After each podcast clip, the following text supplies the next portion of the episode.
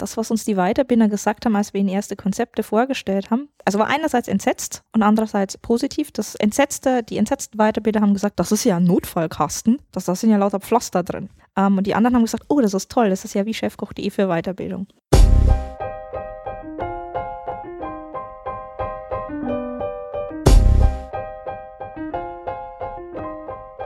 Zugehört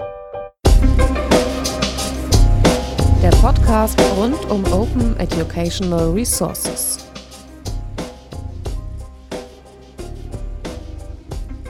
In unserer kleinen Reihe von Podcasts zum Thema Open Educational Resources in der Weiterbildung sprechen wir heute über ein Projekt, das gerade entsteht. Und je nachdem, wann man diesen Podcast hört, Mitte, Ende 2015 dann auch in der Praxis zu sehen sein wird.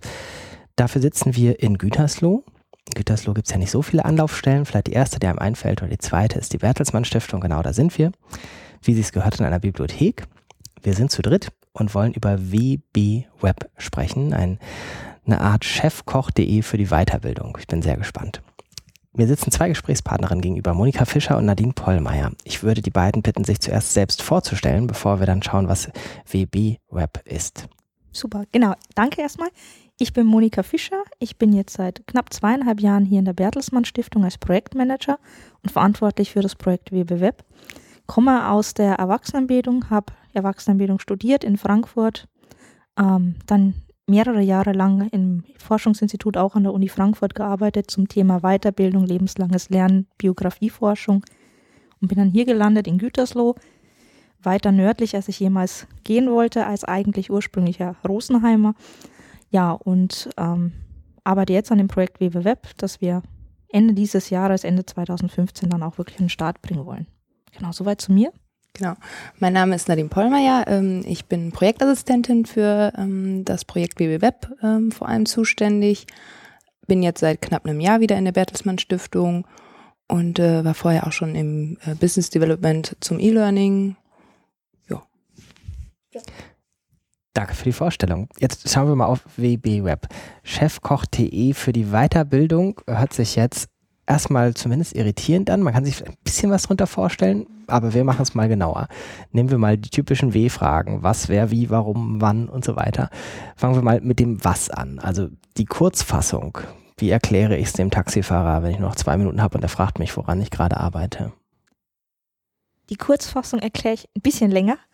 Ähm, und zwar nicht vom Taxifahrer, sondern vom Weiterbildner her. Und das, was uns die Weiterbildner gesagt haben, als wir ihnen erste Konzepte vorgestellt haben, war so ein bisschen, also war einerseits entsetzt und andererseits positiv. Das entsetzte, die entsetzten Weiterbilder haben gesagt, das ist ja ein Notfallkasten. Das, da sind ja lauter Pflaster drin. Ähm, und die anderen haben gesagt, oh, das ist toll, das ist ja wie Chefkoch.de für Weiterbildung. Was ist es jetzt? Irgendwo zwischen Notfallkoffer und Chefkoch.de für Weiterbildung. Die Idee hinter dem Portal ist, also das was, ein Kursleiter geht morgens in seinen Kurs und hat da Teilnehmer vor sich sitzen, hat Aufgaben zu erfüllen, hat bestimmte, bestimmte Sachen zu erledigen, äh, Prozesse zu steuern. Und manchmal läuft es nicht ganz so, wie man gerne hätte. Ähm, zum Beispiel engagieren sich die Teilnehmer zu wenig, manche Teilnehmer haben Lernprobleme, man hätte gerne eine gute Teilnehmerliste, man würde gerne irgendwie seine Abrechnung sauber machen, man weiß gar nicht genau, ob man diesen Kurs eigentlich in der Art und Weise anbieten kann und so weiter und so fort. Ähm, und für das wollen wir ein Informationsangebot aufsetzen, das es, sagen wir mal, Weiterbildern ermöglicht, einfach gute Weiterbildung zu machen. Das ist so ein Slogan, der hat sich noch nicht ganz durchgesetzt, kommt vielleicht noch.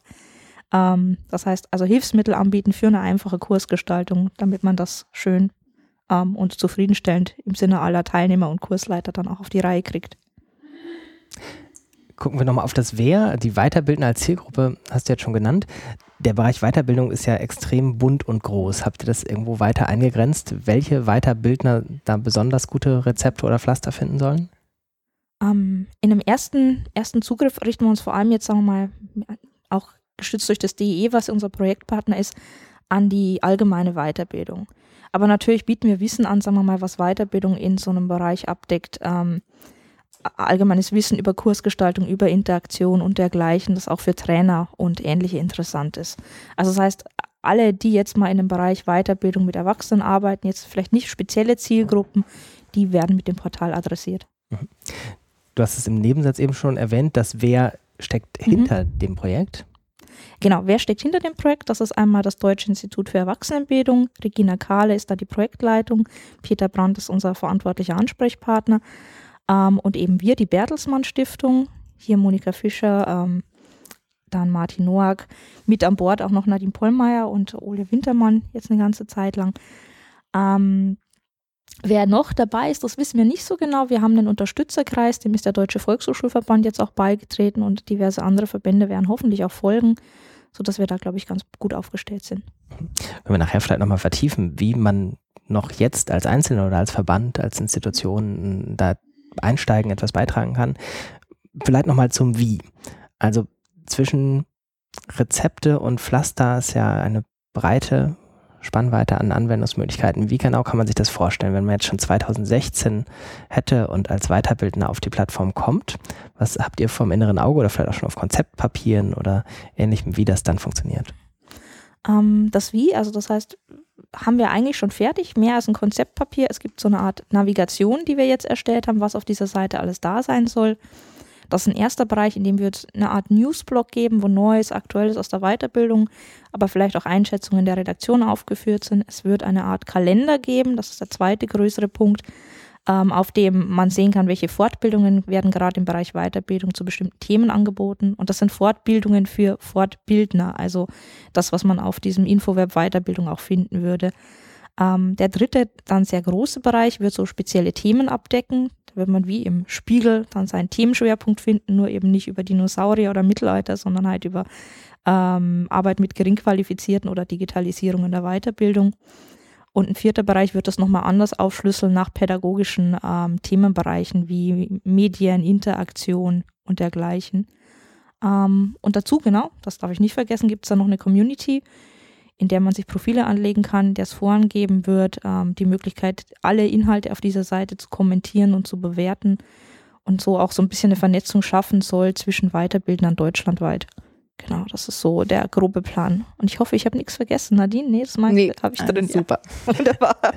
Im, Im, dritten Bereich sind dann auch Materialien zu finden. Genau. Dann, da gucken wir gleich nochmal besonders mit dem Fokus OER dann vielleicht drauf.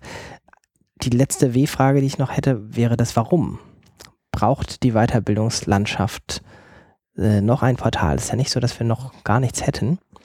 Ähm, auch im europäischen Bereich gibt es ein Portal, es gibt sowas wie das IWWB, heißt das, glaube ich, de, äh, für Kurssuche etc. Was ist jetzt das, was neu ist, speziell an dem Projekt?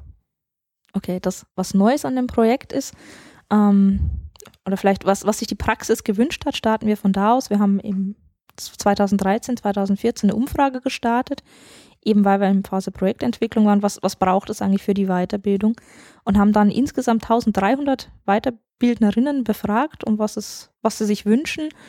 Und da kam ganz stark der Wunsch, dass eigentlich bräuchten wir so eine schnelle Informationsanlaufstelle, die uns sagt, wie man gute Weiterbildung macht, die uns kleine Wissenshäppchen bietet, wie steuert man denn schwierige Interaktionssituationen, wie äh, setzt man denn zum Beispiel ein Whiteboard richtig ein oder wie managt man eine Gruppen, Gruppen, ähm, Gruppen kennenlernen. Also so ganz große Bandbreite, so kleiner alltäglicher pädagogischer Wissensbausteine, die man jetzt in Büchern findet, in vielen Ratgebern, wo sie oft mal so, mal so sind, wo sie oft viel kosten, ähm, die man vielleicht auch findet in Train-the-Trainer-Seminaren, die sich ganz viele Weiterbildnerinnen nicht leisten können, die ihnen zeitlich auch nicht in ihren Tagesablauf passen, ähm, so dass da eben dieses Warum, also der, der Wunsch den wir festgestellt haben in der Praxis, war, wir hätten wirklich gern so einen Notfallkoffer. Also wenn ich mal eine kleine Frage habe, ohne mir ein Buch kaufen zu müssen, ohne 1000 Euro für ein Seminar hinlegen zu müssen, schlage ich danach, hole ich mir das raus, nehme ich ein paar so Bausteine, die vielleicht zusammenpassen und wie bei Chefkoch.de koche ich mir dann meinen Kurs daraus. Das ist so die Idee dahinter. Wie sieht jetzt der Weg aus dorthin? Wir haben Februar 2015 und Ende 2015 soll das Ganze an den Start gehen. Bis dahin braucht es wahrscheinlich nicht nur Struktur, sondern auch noch jede Menge Material. Wie sieht eure Planung aus? Genau, also jetzt die Struktur ähm, haben wir jetzt erstmal so festgezurrt, ähm, haben das auch immer wieder mit äh, Fokusgruppen und auch in Social-Media-Kanälen ähm, getestet mit der Zielgruppe, also mit den Weiterbildnern, die sich das dann nachher angucken und äh, steigen jetzt halt in die Content-Erstellung ein. Hauptsächlich das Deutsche Institut für Erwachsenenbildung hat jetzt ähm, auch einige Redakteure zusammen und eingestellt. Ähm, da greifen wir aber auch wieder auf die Community zurück, also so, dass auch die Zielgruppe mitarbeiten kann an, den, ähm, an dem Content, der dann nachher online gestellt wird. Und halt aber auch äh, immer wieder zwischendurch bewertet, beziehungsweise sagt, wir brauchen doch noch mehr in die Richtung mhm. oder mehr in die andere Richtung. Mhm. Ja, also eine Redaktion mit, ich glaube, fast acht Redakteuren. Ganz sicher bin ich mir jetzt gar nicht. Also sind viele Redakteure jetzt mit an Bord, die im DE für uns arbeiten. Parallel dazu werden wir versuchen, noch so thematische kleine Konsortien aufzustellen, die dann mit, mit Experten aus dem Fach für uns diese Themen Digitalisierung, Arbeit mit Geringqualifizierten und vielleicht noch so ein paar Wunschthemen dann nach 2015 aufarbeiten. Ein großes Wunschthema wäre zum Beispiel Arbeit mit Migranten. Das ist ja gerade sehr aktuell bei uns. Ähm, also da würden wir uns dann jeweils nach dem Bedarf der Praxis richten. Aber das sind diese zwei Wege. Also einmal die Redaktion, wie Nadine dann erwähnt hat, und dann zum anderen so diese thematischen Gastautoren, die wir uns dann erstmal mit ranholen wollen. Welche Rolle spielen Open Educational Resources OER in der Projektplanung? Mhm. Gut, Open Educational Resources. Erstmal Open Content. Ähm, wir wollen alles das, was für dieses Portal produziert wird an Inhalten, als Open Content zur Verfügung stellen. Ähm, das ist ein Experiment.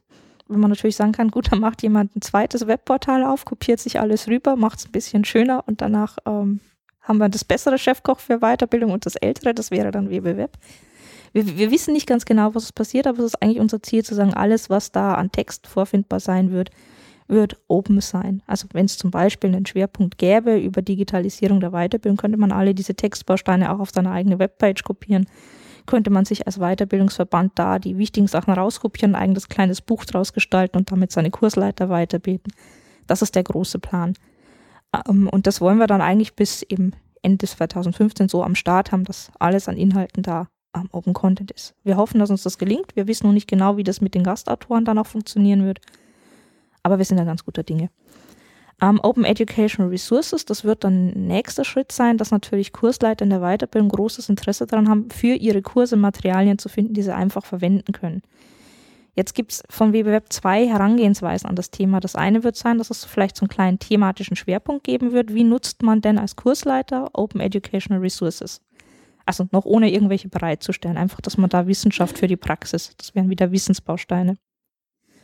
Der zweite, äh, die zweite Herangehensweise wäre, dass man dann nochmal unter dem vielleicht später noch hinzukommenden Reiter Materialien dann auch auflistet, wo gibt es denn jetzt im Netz schon Open Education Resources, die ich für meine Kurse verwenden kann.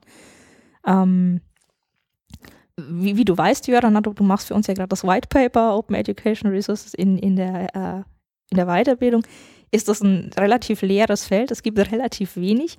Also da wird uns noch einiges an Sucharbeit ähm, erwarten. Was wir vielleicht hoffen, ist, dass Kursleiter, die selber schon Kursmaterialien erstellt haben ähm, und die, sagen wir mal, wirklich auch, auch offen sind, also von ihnen selbst erstellt und nicht irgendwie schon Copyright unterliegen, über diese Plattform mit anderen geteilt werden könnten. Wie da die Bereitschaft ist, das wissen wir noch nicht, weil die Praxis dieses Thema auch noch eigentlich gar nicht so, so erkannt hat. Also in der Umfrage klar sagen alle, also es ist eins der drei Top-Themen, OER, das interessiert uns, das ist total spannend. Was es aber genau ist, das weiß noch nicht so wirklich irgendjemand. Ähm, so dass wir da gespannt sind, was uns dann erwartet. Ähm, aber dann haben wir eigentlich OER, sagen wir mal, auf zwei Schienen abgedeckt. Einmal auf dem Infobereich und einmal auf dem Bereich, der dann Materialien bereitstellt, der aber noch ein bisschen später vielleicht kommen kann. Mhm. Ja. Habt ihr schon äh, eine Lizenz für die Inhalte, die ihr erstellen werdet? Ähm, Lizenz hatten wir jetzt eigentlich mit dem DEE, haben wir mit dem DEE abgesprochen, das soll CC BY SA werden. Und mit, mit der Einschränkung, ähm, dass wir bei den Gastautoren noch nicht ganz sicher sein können, wie die da reagieren darauf, sind wir gespannt. Aber eigentlich ist unser Ziel, dass wir das möglichst durchziehen. Der zweite Schritt ist ja naturgemäß wahrscheinlich noch weniger konkret geplant. Das wäre dann aber, wenn ich es richtig verstehe, tatsächlich auch eine Möglichkeit, eine Plattform zu befüllen, wenn man ein Praktiker ist und sagt, ich habe hier gutes Material.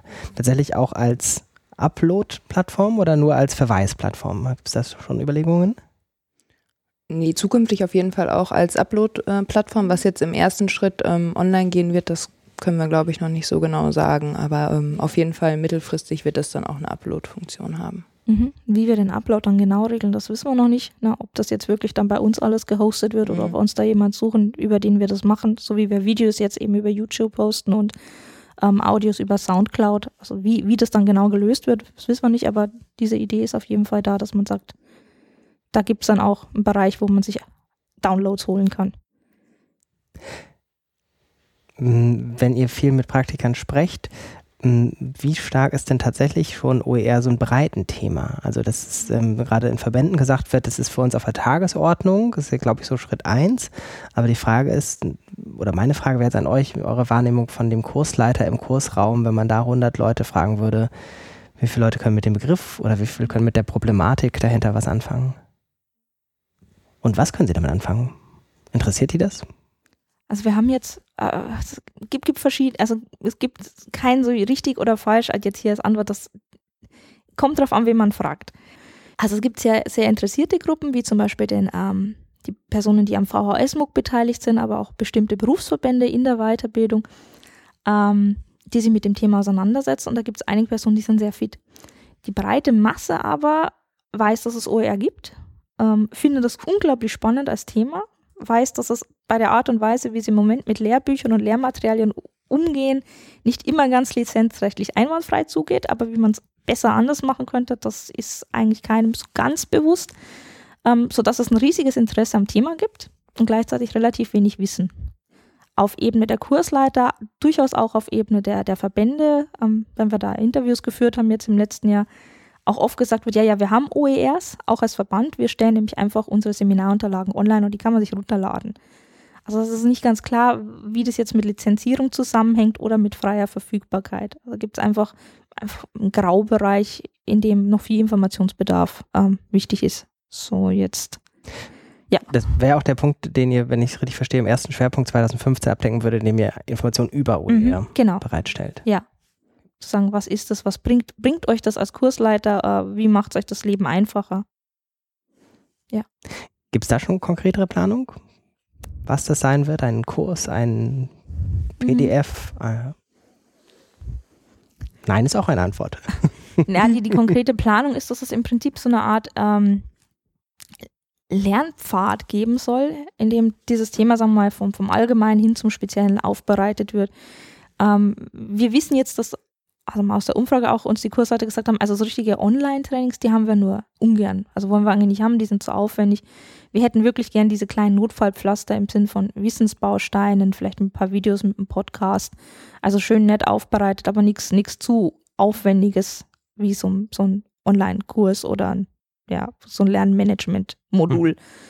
Ähm, sodass das, sagen wir mal, sich so als eine Art Lernbaum, Lernpfad vorstellen kann, wo es dann vielleicht 15, 20 solche Bausteine gibt, von was sind OER bis zur Erklärung der einzelnen Lizenzarten hin zu Fallbeispielen, wo ein Kursleiter erklärt, wie er das dann eigentlich macht und was für Probleme er so im Alltag hat, zu vielleicht einem Interview mit jemand, der das schon hergestellt hat äh, oder vielleicht auch ein kleiner Schwerpunkt zu Open Educational Practices, was ja relativ wichtig ist, weil man will nicht nur Open Educational Resources einsetzen, sondern man will ja auch diese andere Art des Lernens und Lernens dann in den Unterricht bringen, die daraus entsteht, dass man an dem Material auch mitarbeiten kann als Teilnehmer. Und das heißt, da würde es so eine Art thematisches, so ein thematisches Portfolio geben, wo das alles erklärt wird mit Beispielen, mit Podcasts, mit Videos, ähm, dass man, mit dem man sich dann schlau machen könnte. Das wäre der Plan, ja. Ich würde einmal an der Stelle nachfragen, wer ist Mann? Also Mann, der die auch Open Educational Practices in den Vordergrund stellt. Ist das tatsächlich auch was, was in der Praxis ähm, schon häufig gesagt wird oder ist das eher auch vielleicht ein ähm, Wunschdenken von Verbänden oder Außenstehenden wie uns? Ich glaube, das ist mal ein Wunschdenken von Außenstehenden wie uns vor allem. Wobei ich jetzt nicht Praktiker genug bin, um zu sagen zu können, wie es tatsächlich schon, schon passiert in der Erwachsenenbildung. Ich glaube, das ist wesentlich mehr open, als man sich vorstellt. Einfach weil ja sag mal, die Freiheitsgrade in, in der Gestaltung von Weiterbildung größer sind als, als in Schule und Hochschule durchaus. Sodass ich denke, dass die durchaus schon sehr, sehr offen arbeiten mit ihren Kursteilnehmern. Ähm, aber diese Idee dieses gemeinsamen Schaffens, äh, Umarbeitens, ähm, Revidierens, Mixens von Materialien gleich im Zusammenhang mit OER da vielleicht noch nicht ganz so präsent ist. Wie ist denn da überhaupt so Schritt äh, eins, nämlich dass man überhaupt Material bereitstellt? Also es gibt es sozusagen die Kehrseite zu dem Wunsch, ich möchte gerne viel Material haben, schnell, gut aufgemacht, am besten qualitätszertifiziert oder sowas. Ähm, gibt es da überhaupt die Kehrseite, wäre, ich stelle auch mein Material bereit oder ist es tatsächlich eher so das 1-0-Denken, wird mir von irgendeiner Zentralstelle bereitgestellt? Ja, Also ich glaube, aktuell ist es tatsächlich noch das äh, 1-0-Denken, dass halt ähm, ja die Bedenken noch sehr groß sind, da selber irgendwie was online zu stellen, weil das ist ja meins und wenn ich das jetzt veröffentliche, dann kann das jeder nutzen und ähm, äh, mir vielleicht meinen tollen Kurs irgendwie klauen. Ähm, ja, da ist man, glaube ich, noch sehr am Anfang in der Weiterbildungsszene. Ja, wir haben dann ganz lustige Aussagen gekriegt von den Teilnehmern, wie zum Beispiel, ja, mit dem Kursleiter aus meiner Heimatstadt äh, Gütersloh möchte ich bitte nichts teilen, aber ob das der in Hamburg benutzt, das ist mir dann egal. Na, weil die ja lokal in Konkurrenz zueinander stehen. Ähm, also der Englischlehrer in Gütersloh konkurriert mit dem Englischlehrer in Gütersloh, aber nicht so sehr mit dem Englischlehrer in Hamburg oder Rosenheim. Ähm, so, so dass wir da auf, sagen wir mal, Effekte durch die Community hoffen, dass man vielleicht dann auch irgendwann sagt, okay, ich kann es ja bereitstellen, weil das nehmen ja auch andere, ich kriege ja auch von anderen bei externen was. Wie genau das funktionieren wird, da sind wir gespannt, ne, weil es durchaus, das, was Nadine gesagt hat, auch, auch der Fall ist, dass die Leute sagen, ah, so ein Upload, das eigentlich ohne Geld habe ich jetzt nicht so die Lust drauf. Ähm, bringt mir ja auch nichts. Ähm, da müssen wir schauen, werden wir schauen, was, was wir da anbieten können, auch für Kursleiter Sachen abzuladen. Ähm, und wann es da vielleicht einen Punkt gibt, wo man sagt, das funktioniert nicht und wann es einen Punkt gibt, wo wir sagen, oh, das haben wir jetzt gut hingekriegt. Also wir hoffen natürlich, dass wir es gut hinkriegen, weil viele was davon hätten. Ja, ich glaube, man musste einfach die Leute da auch langsam ranführen. Jetzt also erstmal die ganzen Informationen zusammenstellen, damit sie sich erstmal informieren können, was darf ich überhaupt, ne? Also die ganzen lizenzrechtlichen Sachen natürlich. Ähm, und dann vielleicht, dass man sich mal Sachen runterlädt für seinen Kurs und dann die Bereitschaft irgendwann wächst, auch mal eigene Sachen einzustellen, wenn man vielleicht sieht, ähm, derjenige, der, der schon was eingestellt hat, ist irgendwie sehr bekannt jetzt in der Szene. Alle bewundern ihn. Also stelle ich jetzt auch mal was von mir ein, um halt irgendwie auch ein bisschen mhm. Lob oder Feedback von außen zu bekommen. Ja. Ist es meine Wahrnehmung von der Weiterbildungsszene ist jetzt die, dass es bei der Materialerstellung sich um ein ganz seltsames Feld in der Weiterbildung handelt. Einerseits ist es so der Punkt, wo man sagt, darüber unterscheide ich mich, meine Materialien machen meinen Kurs aus. Vielleicht auch so eine Angst, wenn ich meine Materialien stelle, mache ich mich selbst überflüssig. Dann gucken die Leute noch mein Material an, kommen nicht mehr in meinen Kurs. Andererseits ist es ja was, was in der Regel tatsächlich äh, geschäftsmodelltechnisch meist gar nicht berücksichtigt wird. Also es wird selten Kursmaterialerstellung vergütet oder ähnliches. Mhm. Also es wird eher meist so als E da oder als Nebenleistung ja, gewertet. Also es ist ein ganz seltsames Spannungsfeld. Mhm. Habt ihr das bei euren Befragungen, bei eurer Zusammenarbeit mit Praktikern auch ähnlich kennengelernt? So, so nicht. Wir haben es aus einem anderen Kontext, aus einer Reihe von Interviews mit, mit Verbandsleitern zu einem äh, EU-Forschungsprojekt über Digitalisierung der Weiterbildung Europa. Da haben wir ganz oft äh, Hinweise gekriegt, dass die, sagen wir mal, die Digitalisierung und die Einführung von OER in der Weiterbildung daran scheitert, dass genau wie du sagst, die Erstellung von Lehrmaterial nicht vergütet und auch in, in keiner Form irgendwie eingerechnet wird. Das heißt, sagen wir mal, wenn man jetzt Deutschland nimmt, die, die Kursleiter an der Volkshochschule, die halten ihr, ihr Honorar für den Kurs. Und der ist zwei Stunden mittwochs von 12 bis 14 Uhr. Äh, was sie davor und danach machen, das wird ihnen nicht vergütet. Das heißt, idealerweise haben sie schon was, mit dem sie arbeiten oder kriegen es irgendwo schnell und einfach her. Oder sie machen quasi in, in unbezahlter Heimarbeiten, also kann man sie auch nennen, ihre Kursmaterialien fertig und hoffen, dass sie dann möglichst lang damit gut fahren können. Ähm, ein zweiter Punkt ist jetzt auch mit, mit OER, wenn man die jetzt online nutzen würde, das ist ja noch ein zweiter Punkt, ähm, die Online-Betreuung seiner Kursteilnehmer, die wird auch nicht vergütet. Ich glaube, außer Rheinland-Pfalz, dass das im Gesetz jetzt ein bisschen was verankert hat, also im Weiterbildungsgesetz, dass Online-Stunden, Arbeitsstunden für Weiterbildung auch noch äh, irgendwie vergütet werden. Ist es aber sonst nirgends der Fall. Also, dass weder die Materialerstellung noch so mal Nach- und Vorsorge der Teilnehmer ist in irgendeiner Weise ähm, für, für Kursleiter honoriert. Was ein Problem ist, weil warum sollte jemand Kursmaterialien erstellen, wenn er dafür nichts kriegt? Ähm, und warum sollte er sie teilen, wenn es ihm nichts bringt? Ja, und da gibt es den einen Mechanismus, wo man sagt, wenn andere Leute auch mitteilen, dann bringt es mir ja vielleicht was, dann teile ich auch. Und es gibt einen zweiten Mechanismus, sagt man muss vielleicht den Personen auch tatsächlich ein Honorar dafür anbieten, dass sie Sachen uploaden, dass sie Sachen bereitstellen. Ob es noch mehrere Wege gibt, schaue ich in die Runde. Ja. Gibt es das bei? Muss man, muss man ausloten, muss man experimentieren, schauen, was auch für Vorschläge aus der Praxis kommen. Gibt es so von Verbandsseite Auftragserstellungen, also Material im groß angelegten Kontext zu erstellen? Ich weiß nur, dass Volkshochschulen mhm. zum Beispiel Material von äh, nicht Material, sondern Materiallizenzen einkaufen, mhm. gerade bei Software-Schulung oder so. Genau, das gibt Da könnte man sich überlegen, wenn man das für, weiß ich nicht, 10.000 Kursteilnehmer äh, beauftragt, ob man dann nicht gleich eine Materialerstellung beauftragt, über die man ganz frei verfügen kann. Das wäre zum Beispiel spannend. Aber was auch spannend ist, es gibt ja Projekte wie zum Beispiel ich will Deutsch lernen.de oder eine ganze Reihe verschiedener ähm, anderer Projekte, die bestimmte Curricula für kleinere Teilgruppen entwickeln, zum Beispiel für Arbeitslose, ähm, äh, für Leute mit Migrationshintergrund, für Leute, die Deutsch lernen wollen ähm, und so weiter und so fort.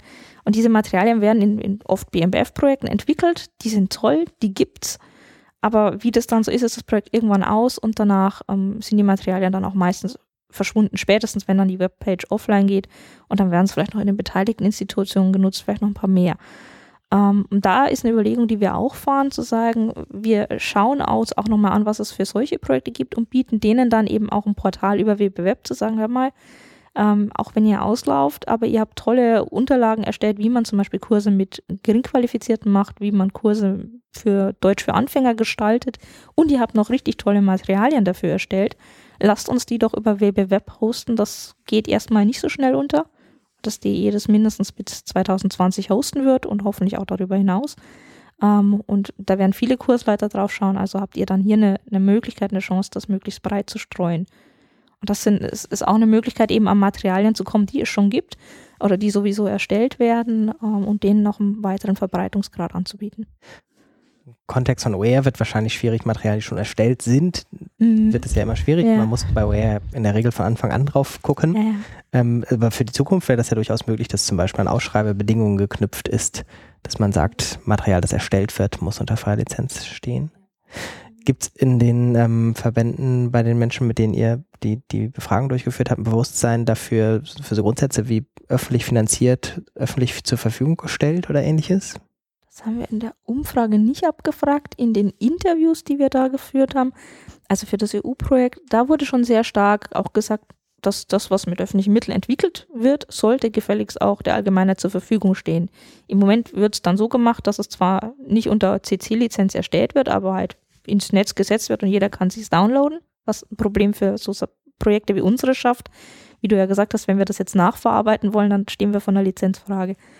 Ähm, aber generell ist da eine große Bereitschaft da, die Sachen, die man selber mit Fördermitteln äh, aus, aus öffentlichen Händen entwickelt, auch offen bereitzustellen. Die, es scheitert halt dann an dem Punkt, dass man die offene Lizenz gleich von Anfang an mitdenkt. Ja, und mhm. fragt sich auch, ob so ein Kursleiter an der Basis tatsächlich sich auch als öffentlich finanziert wahrnimmt oder wie stark er das so wahrnimmt. Oh. Wäre so die nächste Ebene dazu. Mhm. Mhm. Also es ist ja schon, jedenfalls mein Eindruck, dass in Volkshochschulen die Praktika durchaus Remixer sind. Mhm. Materialien ist nicht alles hundertprozentig von Null erstellen, mhm. sondern schon gucken, was gibt es. Ja. Ähm, was jetzt ja, ich weiß gar nicht, ich glaube auch im Volkshochschulwesen gibt es keine ausgeprägte Abmahnpraxis oder sowas. Ich glaube auch da halten die Rechteinhaber ne? eher sich zurück. Mhm. Es gibt ja so Pauschalvergütungen dann für Kopien. Mhm. Wobei ich nicht weiß, wie die überhaupt im digitalen Bereich die, die Pauschalvergütung geregelt sind. Uh, da fragst du uns zu viel, ja. Da ja. du den DVV Ich glaube, das ist ähnlich wie in der Schule geregelt. Mhm. Also. Ja, aber in der Schule ist ja auch erst seit letztem Jahr für digital. Ja. Ich glaube, das ist derselbe Paragraph einfach. Also ich, oder gibt es für Weiterbildung was extra? Da ertappst du uns jetzt auf eine Feld, werde, auf die wir uns ich, nicht Ich mache jetzt hier einen, einen, einen verbalen Querverweis auf den Podcast in dieser Reihe, der sich mit den beiden Juristen zum Thema, äh, zu dem wir hier sprechen und vielen anderen rechtlichen Fragen äh, auseinandersetzt. Was ich aber noch dazu sagen würde gerne ist, also wir ähm, wollen jetzt halt nicht nur oder nicht ausschließlich für die VHS-Trainer ähm, da irgendwie diese. Plattform mhm. erstellen. Es gibt halt auch einfach ganz, ganz viele freiberufliche Trainer, die das vielleicht auch nur einmal im Monat irgendwie machen, ähm, sonst noch einen anderen Job haben, die das in Teilzeit machen. Ähm, und das ist wirklich sehr, sehr heterogen, was da in der Weiterbildung halt los ist. Und wirklich jeder soll irgendwie von diesem Informationsportal profitieren. Dann ziehen wir den Kreis nochmal enger auf das Informationsportal. Ähm, vielleicht noch einmal so zur Abgrenzung. Also wenn etwas noch nicht da ist, ist es sehr schwierig, sich es vorzustellen. Man denkt dann sofort an, wenn man sich ein bisschen in der Szene dann aus auskennt oder sich das angeeignet hat, so wie ich, äh, zwei Stunden Google, dann weiß man, es gibt solche Portale oder Aktivitäten wie zum Beispiel auf der europäischen Ebene ePail. Mhm. Ich, ich, weiß nicht mal, ob es so ausgesprochen wird. Ich nehme es mal an. Sind wir uns selber nicht ganz sicher. Wir sagen immer Epale. okay. ähm, ja. Was ist da, also vielleicht für die Zuhörerinnen und Zuhörer, die es nicht kennen, könnt ihr vielleicht sozusagen in Abgrenzung beschreiben, mhm. was machen die, was macht ihr anders? Was machen die? Was machen wir anders? Die erste Frage, was machen die? wir wissen noch nicht ganz genau, was die machen. Wir, wir kennen den Antrag, der gestellt wurde, um EPALE zu realisieren. Äh, wir haben auch über unser EU-Projekt und über das DE Kontakt zu Personen, die ja jetzt an der, an der Gestaltung von EPALE mit dran sitzen. Ähm, wir wissen, es wird ein großes, ein großes Portal, eine große Plattform zur Weiterbildung europaweit, die dazu dienen soll, ähm, den Austausch zwischen allen Ebenen des Weiterbildungssystems zu fördern. Also sind nicht nur Kursleiter mit angedacht, sondern auch Verwaltungsleitungspersonal, Entscheider auf dann äh, politischen Ebenen und dergleichen. Also es ist wesentlich breiter als äh, WBWeb, das sich ja gezielt an die Kursleiter richtet. So wie ich es bisher verstanden habe, wird EPALE weniger im Sinn von so Wissensbausteinen anbieten, wohl aber News, also News und Blogs zu Themen auf europäischer und, und Länderebene der Weiterbildung. Da ist es auch breiter als WBWeb, wobei uns natürlich die Fokussierung erlaubt, dass wir detaillierter auf die deutsche Situation eingehen. Ähm, und unser Fokus ist natürlich ganz stark, sagen wir mal, Praxiswissen anzubieten, Erfahrungsberichte, Handlungsanleitungen, Wissensbausteine. Soweit ich das jetzt sehe, aber da, da kann ich auch falsch liegen, wird es bei EPALE eher im Hintergrund stehen. Ähm, am Anfang, äh, oder sagen wir vor einigen Monaten, haben wir so ein bisschen das Gefühl gekriegt, das könnte sowas werden wie das E-Twinning für den Schulbereich. Also das heißt, äh, der Wunsch eigentlich, dass man, dass man dann Projekte europaweit, die aus EU-Mitteln gefördert werden, auch über so ein Portal koordiniert, da den Erfahrungsaustausch sichert und auch ein bisschen die Nachhaltigkeit. In was für eine Richtung EPALI oder ePail jetzt genau geht, wie gesagt, können wir nicht ganz Auskunft geben, aber es wird wohl wesentlich breiter werden und gleichzeitig weniger detailliert als Wettbewerb, so dass wir da einen ganz, ganz guten Punkt haben. Was natürlich immer zur Diskussion steht und weil das DE ja auch gemeinsam an beiden Projekten beteiligt ist, ist, ob die Inhalte, die wir für WWWeb produzieren, weil sie ja CC BY SA sein werden, später auch in verschiedenen Sprachen auf EPALE für andere Länder bereitstehen werden. Also dass die Bausteine zu, wie nutzt man den OER in der Weiterbildung, ähm, zu, wie macht man eine gute Bildungsarbeit mit geringqualifizierten, könnten zum Beispiel ins Englische, Spanische, Portugiesische übersetzt werden und dann auch für andere bereitstehen. Das ist eine Frage, die wir uns jetzt so noch nicht gestellt haben, die wird irgendwann kommen. Und das ist ja dann auch möglich. Also wird uns freuen und natürlich ist dann immer auch die Frage, kriegen wir von Epale was zurück, wie die Inhalte von Epale lizenziert sein werden, das weiß ich gerade nämlich nicht. Vielleicht ja. die auch noch nicht. Aber das kann also ist jetzt auch so, das, ja. ist, äh, das meiste, über das wir sprechen, ist ja Zukunft. Mhm. Zumindest von Anfang 2015 ausgesehen. Ähm, was vielleicht noch vergleichbar wäre, wäre das Infoweb Weiterbildung iwwb.de. Mhm. Ja. Wie kann man das abgrenzen? Ähm, das iwwb.de, das ist ja ähm, eine Seite, auf der vor allem Fortbildungen für Weiterbildung angeboten werden. Die werden gespeist aus so einer Datenbank, die das DIPF, Deutsche Institut für Pädagogische Forschung in, in Frankfurt betreibt. Ähm, wir werden auch aus Qualität Daten auf WBWeb einspeisen, sodass man da in unserem Veranstaltungskalender auch eine Art IWWB haben wird. Ähm, was es jetzt für das IWWB bedeutet, das glaube ich auch vom DEE e betreut wird. Bin mhm. ich glaube über den Bildungsserver, oder? Oder über den Bildungsserver, eins von beiden, ja. ja. ja. Ähm, weiß ich noch nicht genau. Ähm, dem steht aber nichts entgegen, weil, sagen wir mal, diese Sammlung der, der Fortbildungen sowieso erbracht wird und wir dann quasi dann eine Quernutzung machen über unser Portal. Gibt es andere Angebote für Weiterbild Weiterbildner, wo man sagt, da gibt es Ähnlichkeiten oder entfernte Verwandtschaften? Es gibt noch das Erwachsenenbildung.at aus Österreich. Ähm, die stellen auch schon mehr, also es ist halt eben aber für den österreichischen Markt halt hauptsächlich und ähm, das kann man vielleicht schon ein bisschen in Teilen vergleichen mit dem, was wir aufbauen für den deutschen Markt jetzt. Also die ähm, haben da auch einen ganz bunten Blumenstrauß an Informationen für Weiterbildner über Rechte, Rechte Informationen, Steuerinformationen ähm, und halt eben auch zu OERs, glaube ich, was und so. Mhm. Also das, das ist auch ein ziemlich tolles Portal, das ja auch eine, ein eigenes Magazin regelmäßig rausbringt, in dem sie thematische Schwerpunkte abdecken wird, glaube ich, vom österreichischen Bundesministerium für Bildung gefordert, hat auch News, auch Newsbereich, hat äh, so eine Art Überblicksbereich auch über die ganze Weiterbildung in Österreich, also ist da breiter, als wir es sein werden. Ähm, die Kollegen, mit, mit denen wir ja gelegentlich auch in Austausch stehen, haben erzählt, sie machen im Moment so eine Methodenserie, mit der sie ganz gute Erfahrungen haben. Das wird ja was sein, wo wir wesentlich detaillierter dann einsteigen. Also das, die stellen so kleine Handlungsanleitungen auch im Moment vor und es kommt wohl ziemlich gut an ähm, ja, sind vom Bereich eben auf Österreich aus, ausgelegt, auch mit dem Überblick über das Bildungssystem, über das Weiterbildungssystem da, haben, haben ähnlich wie wir einen Newsbereich, der aber eben auch eher auf österreichische Gegebenheiten eingeht.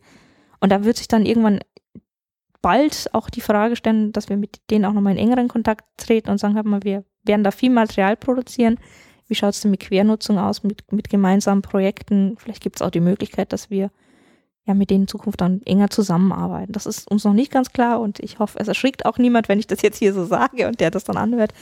Ähm, aber das haben wir auf jeden Fall im Blick, weil das ein tolles Projekt ist mit, mit, mit wirklich tollen Personen, auch die dahinter stehen, die das wirklich gut und professionell machen, mit einer spannenden Zeitschrift. Ähm, so dass es schade wäre, wenn man da aneinander vorbeigehen würde. Ja. Wie ist die Adresse? Die Erwachsenenbildung.at. AT, genau. Gut. Ähm, auch da nochmal mündliche Werbung. Im Begleitung des Podcasts veröffentlichen wir immer eine Linkliste, wo alle Projekte, Akteure, Organisationen, die erwähnt werden, ähm, eine Rolle spielen und aufgeführt sind. Es gibt von Verdi noch eine ganz interessante Seite, da weiß ich aber gerade nicht die Internetadresse. Ähm, äh, Infoweb Weiterbildung könnte es sein. Ähm, mhm. Ich gucke danach nach und schreibe es mit dir. Erst mal auf. Also Verdi hat eine tolle Seite, die, sagen wir mal, rechtliche Informationen zum Bereich Weiterbildung anbieten. Die ist auch sehr spannend. Ähm, das ist ein, eine der wenigen Seiten, die so Informationen im Moment überhaupt anbietet. Und die werden extrem gesucht von den Weiterbildnern. Ähm, wundert mich, dass diese Seite nicht bekannt ist. Also deswegen hier auch nochmal Werbung für. Rechtliche Infos über die Arbeit in der Weiterbildung findet man mittlerweile nur bei Verdi. Dafür aber in einer ganz guten Form. Ähm, Wäre natürlich auch unser Ziel, dann vielleicht an einem späteren Zeitpunkt auch mal an die Kollegen ranzutreten und zu schauen, ob man da vielleicht gemeinsam auch Sachen auf die Beine stellen kann für WBWeb. Ähm, oder ob man das vielleicht an zwei Seiten bereitstellen muss ja, sonst gibt es tolle Portale in, in ganz Europa, die wir uns auch angeschaut haben, ähm, über die wir uns schlau gemacht haben, die alle ein bisschen anders, ein bisschen ähnlich sind. Ähm, ja, aber ich denke, für den deutschen Bereich haben wir jetzt da was ganz Gutes am Start mit diesem Schwerpunkt auf eben Infobausteine, Notpflaster und äh, Kochrezepte für die Weiterbildung. Machen wir was, was es so noch nicht so in der Form gibt. Ganz am Anfang ähm, Monika, hattest du gesagt, dass die negativen Reaktionen waren, das sind ja Notfallpflaster. Ja. Würde man ja normalerweise sagen, sowas wie ein Notfallkoffer oder ähnliches ist doch eine erfreuliche Sache. Vielleicht noch zur Einordnung. Ja, ach so, zur Einordnung, ja. Ähm, ganz am Anfang unserer Projektentwicklung, sagen wir mal zwei Jahre vor jetzt, ähm, hatten wir eine andere Idee. Und da war die Idee, wir bauen ein obergeniales, super durchtechnologisiertes Lernportal für Erwachsenenbäder, wo man praktisch quasi fast eingesaugt wird und dann seinen äh, adaptiven Lernpfad entlangläuft und am Ende als fertiger, praxisbefähigter Kursleiter rauskommt. Also ein äh, riesiges Ding mit Online-Lernmodulen, mit Online-Training-Sessions. Ähm, wir sind dann relativ schnell auf die Realitätsebene zurückgeholt worden von den Kursleitern, die gesagt haben, habe ich keine Zeit für, brauche ich nicht, dauert mir zu lange, ist zu aufwendig. Ähm, sodass diese, diese, diese Einschätzung Notfallpflaster aus der Sicht der Kursleiter ein Lob wäre aus der Sicht von Personen, die, sagen wir, auch vielleicht von so einem, so einem System geträumt hatten, völlig adaptiv, völlig online, ähm, Coursera hoch drei, ähm, eher als eine Abwertung gesagt, weil ihr macht da jetzt nur na, so ein Chefkoch.de. Und ihr macht nicht den Online-Kurs, wo du deine Privatbetreuung von Tim, Melzer praktisch im virtuellen Classroom kriegst, ähm, sondern ihr habt ja nur die Rezepte. Aber das ist tatsächlich das, was die Praxis will und wollte. Und wir denken, dass wenn die uns irgendwann sagen, ja, wo bleibt jetzt eigentlich der Classroom mit dem Chefkoch, den ich dann persönlich kontaktieren kann, wird der irgendwann auch kommen glaube auch, dass chefkoch.de deutlich höhere Zugriffszahlen hat als Iversity oder ähnliche Angebote. Wer weiß. Weißt du, dass Wikipedia deutlich höhere Gibt Zugriffszahlen hat. Noch gar kein OER-Koch-MOOC? Kurzer. Vielleicht setzen wir damit die Idee in die Welt. Ja, wir brauchen irgendwann ein Anschlussprojekt, ja. Gut. Wie kann man sich noch beteiligen, wenn man sagt, ich interessiere mich jetzt dafür, mhm. vielleicht sogar so stark, dass man sagt, ich möchte was eigenes einbringen, aber zumindest, dass man sagt, ich würde es gerne weiter verfolgen. Mhm. So verschiedene Abstufungen der, wie man das Thema verfolgt oder sich sogar beteiligen kann. Genau, wir haben auch aktuell eine Google Group aufgezogen. Ähm, die ist am besten über den Blog aus- und weiterbildung.eu zu erreichen. Ähm, da berichten wir auch immer mal wieder in Abständen ähm, über das WWWeb, auch über ganz viele andere Sachen ähm, aus der Weiterbildung, also auch Open Educational Resources und so weiter. Und da kann man sich auch für die Google Group anmelden. Ähm, genau. Genau, und der andere Kontakt, also das ist über, wer Informationen haben will, über diese Google Group gehen. Wir hoffen auch, unseren Launch schon vorzuziehen auf Ende Februar, Mitte März. Ähm, da launchen wir eine kleine Infoseite. Das ist dann unser Alpha-Test. Da werden wir erste, erste Einsichten in die Seite, kleinere Konzepte, vielleicht ein kleinerer Blog aus der Redaktion, immer mal wieder ein paar News. Wie läuft es gerade im Projekt? Was machen wir so gerade? Welche Fragen haben wir an die Praxis geben? Ähm, der wird, darf ich jetzt, darf ich, ja, darf ich, ich sag's einfach mal, hoffentlich unter wb-web.de laufen. Da sind wir noch gerade dran. Ähm, oder wb-web.de net. Das hängt noch ein bisschen von ab, welche Domain wir kriegen oder nicht kriegen. Aber schaut gut aus, dass wir beide kriegen. Ähm, und da wird es dann immer Aktuelles geben. Da wird es auch einen Zugang zur Google Group mm, geben. Genau. Da wird es ja. dann auch Kontaktmöglichkeiten zu, zu jetzt mir, Monika Fischer und Regina Kahle vom DEE geben ähm, an die sich dann gern Leute aus Verbänden oder aus Organisationen wenden wollen, die tatsächlich auch Inhalte mit zuliefern wollen. Aber wir sind natürlich auch über die Google Group jederzeit erreichbar. Genau. Wir werden da jetzt auch noch mal ein paar Umfragen starten, ähm, also halt eben die Wissensbausteine und so weiter dort dann antesten. Und so kann dann jeder, der da halt drin ist, auch wirklich Feedback geben und das wird alles irgendwie mit berücksichtigt und eingebaut und ähm, dann kommen wir hoffentlich so raus, dass es dann jedem sehr gut gefällt. Ja. Und hilfreich ist. Schön. Gibt es noch was, was ich in diesem Podcast unbedingt fragen sollte? Wie geht's weiter? Hatten wir schon, ne? Ende, Ende 2015 ist unsere Deadline. Hoffen wir, dass wir die halten können. Ich glaube, wir können die halten. Wir haben eine ziemlich motivierte, gute Redaktion, in der auch Weiterbildner mit drin sind. Also Leute, die anders als jetzt ich, Nadine und äh, einige andere wirklich in der Weiterbildung an der, an der Front gekämpft haben und noch kämpfen. Also die auch wissen, was es wirklich braucht und was sie gerne hätten. Das ist, finden wir, glaube ich, ein ganz tolle, tolles, ähm, eine tolle Eigenschaft unserer Redaktion, dass wir da auch mit Praxis drin haben. Ja, und wir sind selber auch gespannt. Wir freuen uns über alles Feedback. Und wir hoffen, dass, ähm, ja, unser Projekt dann gut startet und die Praxis dann auch happy ist. Gut, schönes Schlusswort. Dann danke soweit. Mhm. Alles Gute für den weiteren Projektverlauf. Danke. Danke fürs Interview und für die Zeit, genau. Bis zum nächsten Mal. Das war Zugehört, der Podcast rund um Open Educational Resources. Weitere Informationen zum Podcast finden Sie unter www.open-educational-resources.de slash podcast.